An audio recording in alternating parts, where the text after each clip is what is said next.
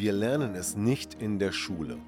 Wir lernen nichts über Beziehungen, über Konfliktlösungen und auch Kommunikation kommt recht kurz. Dabei ist es so wichtig und wir sehen, wie viele Beziehungen scheitern und wie viele Menschen Probleme in Beziehungen haben. Und deshalb habe ich mir eine Lösung überlegt. Und zwar mein Seminar Empower Your Love. Wenn du mehr darüber wissen möchtest, dann schau unten in der Podcast-Beschreibung oder folge mir auf meinen Social-Media-Kanälen. Stell dir vor, ihr habt gemeinsame Kinder, die Ehe endet, ihr trennt euch und plötzlich siehst du deine Kinder nicht mehr. Sowas gibt's nicht? Doch, das gibt es. Und darüber spreche ich in diesem Podcast.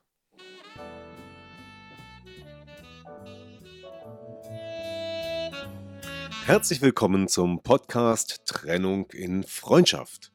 Mein Name ist Thomas Hahnreit. Schön, dass du meinen Podcast hörst. In diesem Podcast geht es um friedliche Trennungen, um Versöhnungen, Konfliktlösungen und andere Beziehungsthemen. Viel Spaß dabei!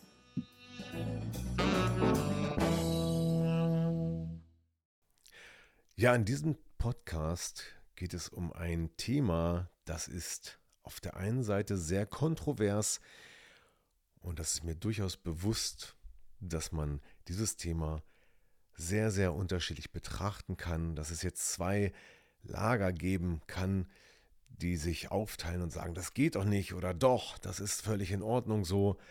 Und ähm, gerade weil das so ist und weil dieses Thema so wichtig ist, möchte ich heute darüber sprechen. Denn in erster Linie geht es um unsere Kinder oder um eure Kinder.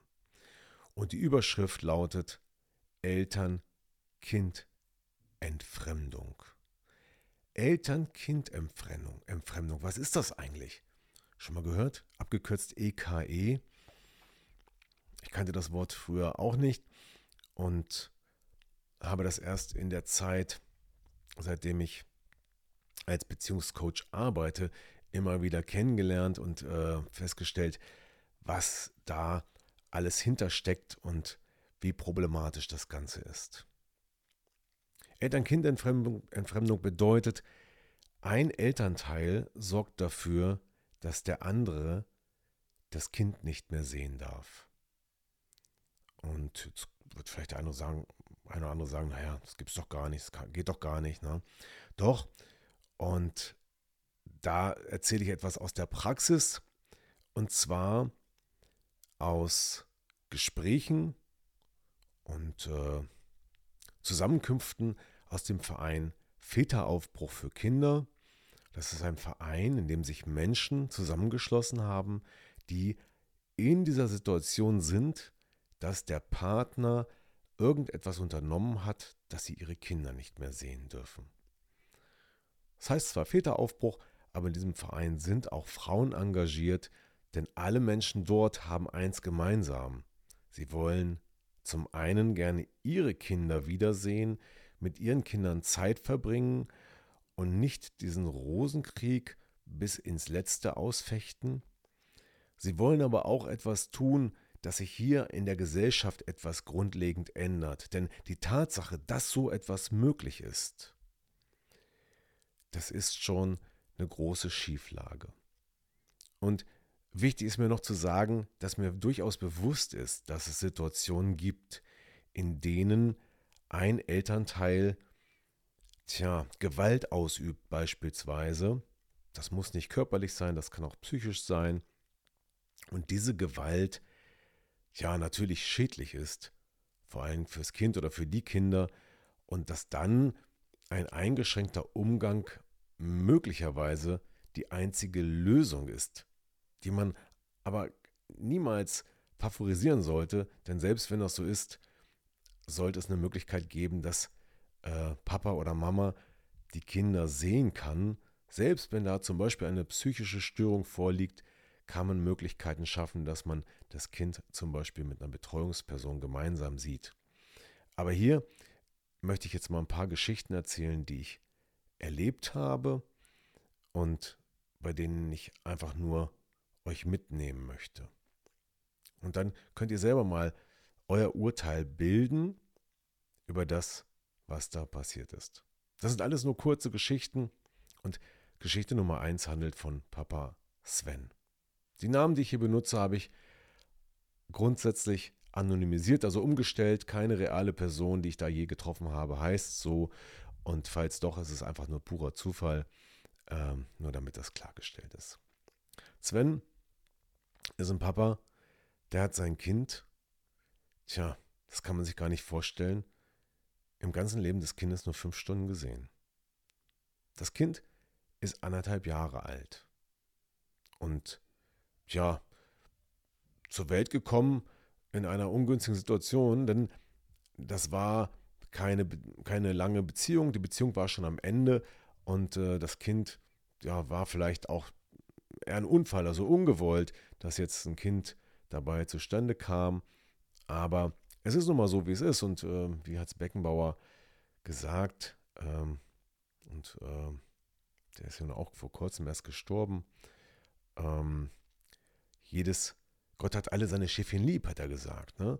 So, und jetzt ist es so, dass der Sven gerne sein Kind sehen wollte, aber die Mutter hat es verhindert. Die Mutter hat gesagt, nein, du siehst dein Kind nicht. Das muss man sich mal vorstellen. Da kommt das Kind zur Welt und da ist ein Vater, der jetzt mit der Mutter zwar keine große Beziehung mehr hat, der sagt, es ist ein Kind von mir und ich möchte für mein Kind da sein. Ähm, ich möchte das auch nicht verleugnen. Ich möchte Verantwortung für mein Kind übernehmen und ich möchte natürlich auch Zeit mit meinem Kind verbringen. Und die Mutter bricht diesen Kontakt ab und verhindert diesen Kontakt. Und zunächst ging es gar nicht und dann gab es natürlich verschiedene Versuche über Jugendamt und Anwälte und so weiter und Klagen vor Gericht. Und dann hat es endlich geklappt, dass er sein Kind sehen durfte, aber nun ist da ein sechs Monate altes Kind, das sein Papa zum ersten Mal sieht und natürlich gar nicht weiß, dass es der Papa ist. Und dass das nicht gleich beim ersten Treffen gut läuft, das kann man sich, glaube ich, an fünf Fingern abzählen. Und naja, dass dann das Kind weint, ist auch normal. Und wenn man dann sagt, naja, das Kind fremdelt ja und das Kind äh, reagiert nicht positiv auf den Vater, aus, dieser, aus diesem Grund darf es das, den Papa nicht wieder sehen, äh, ist das etwas kurz gesprungen. Aber leider die Realität. Und ähm, jetzt gab es verschiedene Versuche, wiederum Kontakt aufzubauen. Und jedes Mal, berichtet Sven, war sein Kind total übermüdet.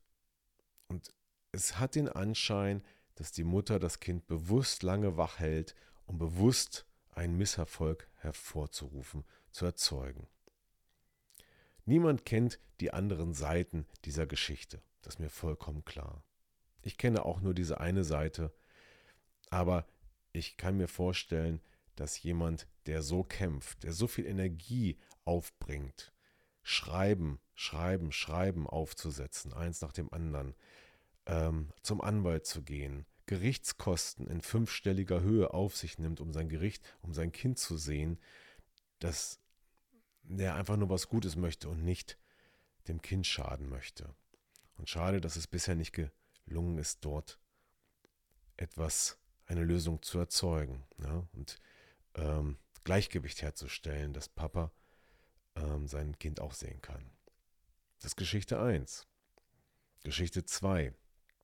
Papa Mike.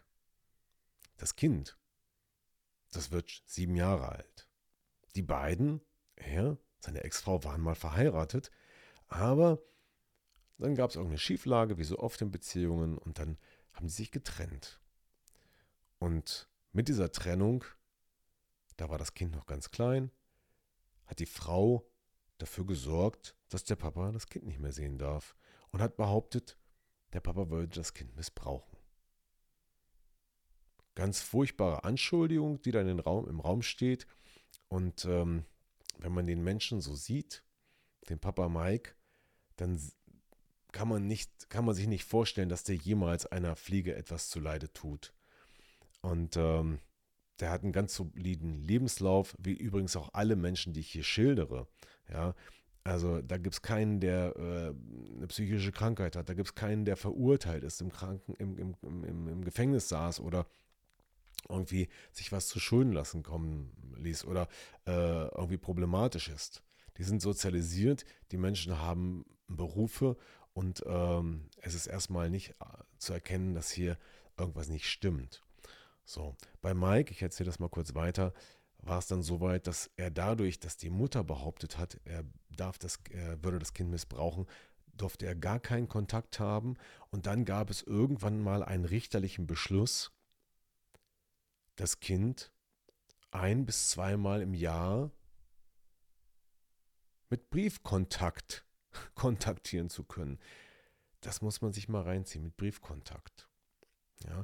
Jetzt ist das Kind sieben Jahre alt und jetzt vor kurzem gab es endlich mal die Lösung, dass er das Kind regelmäßig sehen darf durch richterlichen Beschluss auf einer hohen gerichtlichen Ebene nach jahrelangem Kampf, nach unheimlich hohen Gerichtskosten und, und, und. Und jetzt ist es natürlich so, dass das Kind sein Papa fast gar nicht kennt. Das heißt, jetzt muss man diese Verbindung erstmal herstellen. Und ich hoffe und wünsche dem Mike, dass das gelingt, dass das gut wird und dass dann diese Phase endlich endet und dass vor allen Dingen, dass das gemeinsame Kind dann endlich Mama und Papa haben kann. Und das ist das, was in allen Geschichten am schlimmsten ist. Denn ein Kind braucht beide Eltern. Das waren jetzt nur zwei Geschichten und es gibt noch viel mehr. Jeder Mensch, der dort bei diesem Treffen war, hat seine eigene Geschichte und alle sind ähnlich. Aber immer geht es darum, dass die Kinder ihren Papa nicht sehen dürfen oder nur noch sehr eingeschränkt sehen dürfen. Und wenn ich mir das so anhöre, dann finde ich, das ist ein Zustand, den darf es nicht geben. Kinder dürfen ihre Eltern und sollen ihre Eltern beide sehen und haben dürfen. Und dass das so ist, finde ich, ist eine große Schieflage. Es scheint sich etwas anzubahnen. Es gibt neue Gesetz, Gesetzesentwürfe zum Thema Sorgerecht und Umgangsrecht und ich hoffe, dass da etwas Wesentliches verändert wird. Denn jetzt bleibt im Moment nur die Hoffnung, darauf zu warten, dass das Kind 18 Jahre alt wird und dann selbstbestimmt agieren kann, denn vorher kann es von einem Elternteil äh, bestimmt werden. So, diese Geschichten, zwei, wie gesagt, vielleicht kennt der eine oder andere, der jetzt zuhört, ähnliche Geschichten. Die passieren regelmäßig in Deutschland. 80.000 Kinder müssen im Jahr in psychiatrische Behandlung aufgrund der Trennung ihrer Eltern. Viele Menschen, die bei mir im Coaching sind, die im psychologischen Coaching sind, die haben oft Themen aus ihrer Vergangenheit und nicht selten ist die Trennung der Eltern ein großer Bestandteil. Nicht selten geht es darum, dass sie ihren Vater oder ihre Mutter, meistens den Vater, was weiß ich, noch nie gesehen haben oder bis zum 16., 18., 20. Lebensjahr nicht gesehen haben. Und äh, manchmal ist es auch so, dass sie quasi dieses, dieses, diesen fehlenden Teil niemals kompensieren konnten, weil der Vater vielleicht gar nicht mehr lebt. Und das Leid kann dann ein ganzes Leben lang dauern. Und jeder, der ein Kind hat, da frage ich jetzt mal, vielleicht gibt es ja auch Menschen, die diesen Podcast hören, die sind vielleicht sogar in einer ähnlichen Situation oder kennen jemanden. Der sollte sich fragen, wer möchte, dass es dem eigenen Kind schlecht geht? Niemand, oder? Niemand. Und der eine oder andere hat vielleicht Angst, dass der Ex-Partner dem Kind nicht gut tut. Und in einigen Fällen ist das auch begründet. Das ist mir vollkommen klar. Aber trotzdem gibt es immer noch Möglichkeiten, auch in solchen Fällen Lösungen zu finden. So, warum kommt es eigentlich dazu, zu dieser Eltern-Kind-Entfremdung? Warum fängt ein Elternteil an, den anderen in Misskredit zu setzen, den äh, Zugang zum Kind zu verwehren, das Kind zu manipulieren? Ich denke, da gibt es viele Einflüsse, aber ich glaube, ein großer Anteil, und das ist das, was ich jetzt auch aus diesen Geschichten ähm, im Väteraufbruch immer wieder mitnehme, ist, dass es einfach Verletzungen sind. Und Rache. Verletzung und Rache scheinen die größte Rolle zu spielen in diesen Szenarien, in diesen Geschichten. Das heißt, vielleicht geht der Mann und trennt sich von der Frau und dann sagt die Frau, wenn du gehst und mich nicht mehr willst, dann kriegst du dein Kind auch nicht mehr. Und das ist natürlich erstmal in dem Schmerz, in dem ein Mensch ist, also in diesem Beispiel habe ich jetzt eine Frau genannt, aber es kann natürlich auch genauso umgekehrt sein, total nachvollziehbar. Es ist absolut nachvollziehbar, dass der Schmerz groß ist und dass man total unfähig ist nach einer Trennung, irgendetwas zu tun. Man hat einfach keine Chance. Und in dieser Ohnmacht ist ja offensichtlich die einzige Möglichkeit, noch selbstwirksam zu sein, solche Wege zu gehen. Und das schafft dann vielleicht Genugtuung. Okay, jetzt ist er gegangen, jetzt hat er eine neue, aber die Kinder sieht er nie wieder. Und das, das kann dann Genugtuung und innere Ruhe verschaffen, aber wo bleibt der Gedanke an die Kinder? Und wenn man den Satz ergänzt, in Klammern, und gleichzeitig habe ich meinem Kind oder meinen Kindern jetzt das zweite Elternteil genommen. Klammer zu. Fragezeichen. Welches Gefühl entsteht dann? Wird das mit einbezogen? Hat irgendjemand, der in einer solchen Situation steckt und vielleicht jetzt mal auf der anderen Seite ist, in der Hilflosigkeit, in der großen Verletzung, diesen Anteil mit einbezogen? Ich weiß es nicht. Ich habe ja gesagt, dieser Podcast ist kontrovers.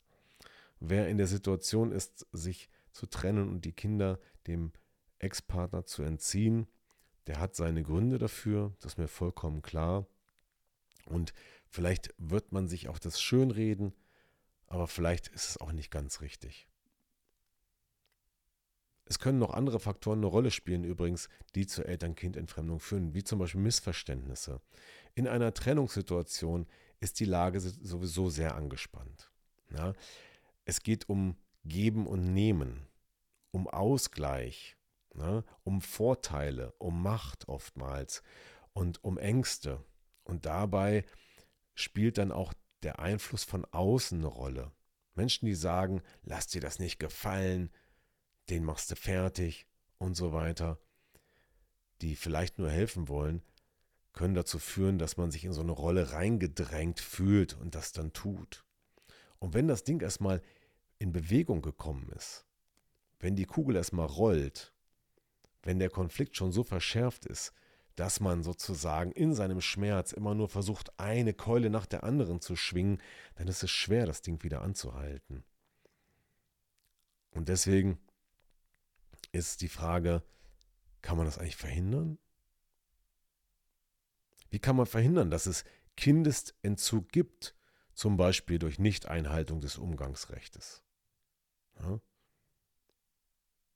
Natürlich, das beginnt nicht immer gleich ganz groß mit der Behauptung auf Missbrauch, sondern das kann auch klein beginnen, indem man einfach nicht da ist, wenn der Papa kommt, keine Zeit hat, andere Ausreden sucht und findet, um den Umgang zu erschweren und auch die Kinder manipuliert im Sinne von Nehmen wir mal wieder den Papa als Beispiel. Der Papa ist böse, der ist gegangen, der hat jetzt eine andere Frau, der hat uns nicht mehr lieb.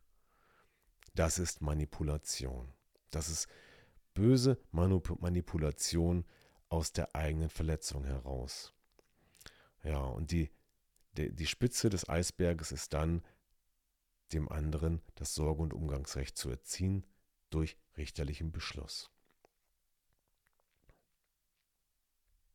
So, also, und dann passiert etwas mit den Kindern. Die Kinder, was passiert mit den Kindern? Die erleben die Trennung oft schon als traumatisch. Da ist der Papa nicht mehr da oder da ist die Mama nicht mehr da. Und dann noch, der Papa ist jetzt böse, da darf ich nicht mehr hin. Oder umgekehrt. Ich möchte ganz bewusst hier nicht ein Geschlecht äh, in den Fokus rücken, ähm, weil es durchaus auf beide sich beziehen kann. Und dann sehen die Kinder im Kindergarten, in der Schule, überall haben die anderen Kinder zwei Eltern. Immer kommen beide mit und sind beide da, aber ich habe nur einen Papa oder eine Mama. Wie fühlt sich das denn an? Irgendwas stimmt nicht mit mir, wird so ein kleines Kind doch denken, wenn es merkt, ich habe keinen Papa oder ich habe keine Mama oder ich weiß nicht, wo der ist. Ich weiß, es gibt Situationen, bei denen ein Elternteil gestorben sein kann und dann haben wir eine ähnliche Situation, aber das ist damit nicht zu vergleichen. So, und dann fehlen einem Kind, das nur noch ein Elternteil hat, weil der andere entzogen wurde, natürlich auch die Einflüsse der männlichen oder weiblichen Seite. Und daraus können dann wiederum langfristig Probleme entstehen, wie zum Beispiel Bindungsstörungen in der Partnerschaft für die Zukunft. Und, und, und. Es geht noch viel weiter, das möchte ich alles gar nicht aufzählen. Aber dadurch, dass Kinder sich in einer Situation befinden, in der sie ja es allen recht machen müssen, zwischen den Stühlen stehen oder wissen, dass wenn sie Papa mal sehen, sie nicht erzählen dürfen, was bei Mama los ist und umgekehrt genauso. Sie stehen immer zwischen den Stühlen, sie müssen immer vorsichtig sein und ähm, das macht natürlich auch etwas mit der Persönlichkeit. Also das ist etwas, ich glaube, das will eigentlich keiner, aber es passiert leider so oft.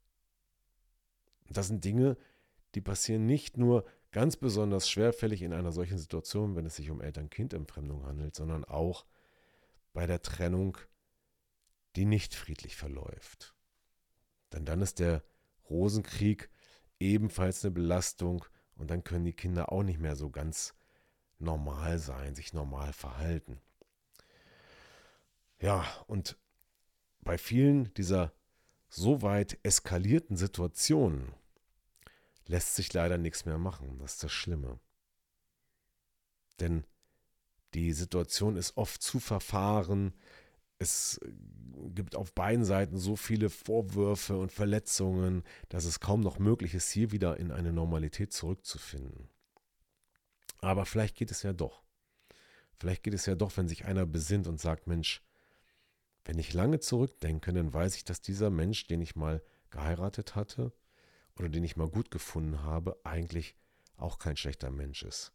Und wenn ich weiter überlege, dann kann ich mir auch vorstellen, dass unser Kind oder unsere Kinder auch das zweite Elternteil brauchen und dass ich deshalb über meinen Schatten springe. Und deswegen Dinge wie Kontaktabbruch der niemandem hilft, der immer nur schadet, einfach mal auflöse und darauf verzichte, über meinen Schatten springe, mein Ego einfach mal zurücklasse und sage, okay, ich bin jetzt erwachsen, ich gehe den ersten Schritt, ich rufe jetzt mal an oder ich schreibe eine WhatsApp. Ist es nicht möglich, dass wir vielleicht doch aufeinander zugehen? Ist es nicht möglich, dass wir etwas für unsere Kinder tun. Ist es nicht möglich? Ich öffne dir die Tür ein bisschen, ich reiche dir die Hand. Und das ist ein ganz vorsichtiges Annähern. Ich glaube, da kann niemand etwas falsch machen. Und ich glaube, das kann nur mit Dankbarkeit verbunden sein. Und zwar von allen Seiten. Und dann könnte es auch dazu führen, dass wenn man sich trennt, dass man dieses Bewusstsein schon gleich in sich trägt und sagt, okay, wenn es nicht anders geht, dann sorgen wir dafür, dass es unseren Kindern gut geht. Und das wünsche ich euch, dass ihr über diesen Schatten springen könnt. Dass ihr, wenn ihr in der Trennungssituation seid, das Bewusstsein habt, das nicht zu tun, nicht in die Rache, in die Enttäuschung, in die Verletzung zu gehen und dort versucht zu agieren, sondern dass ihr immer wieder zurückkommt auf das erwachsene Eltern-Ich, auf das Erwachsene-Ich, der sagt, wir können immer Lösungen finden. Und dann kann man das auch auf Augenhöhe und miteinander. Und wenn es schwer wird, und das ist manchmal sehr schwer, weil eine Trennung ist eine Lebenskrise, das ist ganz klar. Und da kommt vieles zusammen. Konflikte, Kommunikation und das Thema, was im Unterbewusstsein schlummert. Dann sucht euch doch Hilfe. Und dann kann vielleicht ein ein Mensch, der ausgebildet ist in diesem Bereich, euch helfen. Und genau das mache ich ja auch. Mit Trennung in Freundschaft einen Weg finden, der friedlich funktioniert oder aber auch mit gemeinsamen Lösungen finden, die Beziehung wieder retten. Ja, und wenn es noch so verfahren ist, wenn nur ein Funke da ist, zu sagen, Mensch, ich will es gern ändern, dann wird es auch möglich sein. Und das wünsche ich mir, das wünsche ich euch. Und jetzt bin ich gespannt, was du zu sagen hast dazu. Ich weiß, es ist ein sehr kontroverses Thema. Ich weiß, es gibt sehr viel Schmerz und ich weiß, es gibt immer zwei Ansichten. Schreib mir doch gerne oder schreib doch gerne in die Kommentare, wie deine Erfahrung, wie deine Meinung dazu ist, auf welcher Seite du stehst und was du als nächstes tun wirst. Danke dafür. Danke, dass du bis hierher dabei geblieben bist. Und danke fürs Zuhören. Bis zum nächsten Mal. Dein Thomas. Ja, das war wieder ein Podcast aus Trennung in Freundschaft. Gemeinsam Lösungen finden. Vielen Dank fürs Zuhören und bis zum nächsten Mal. Dein Thomas Harnight.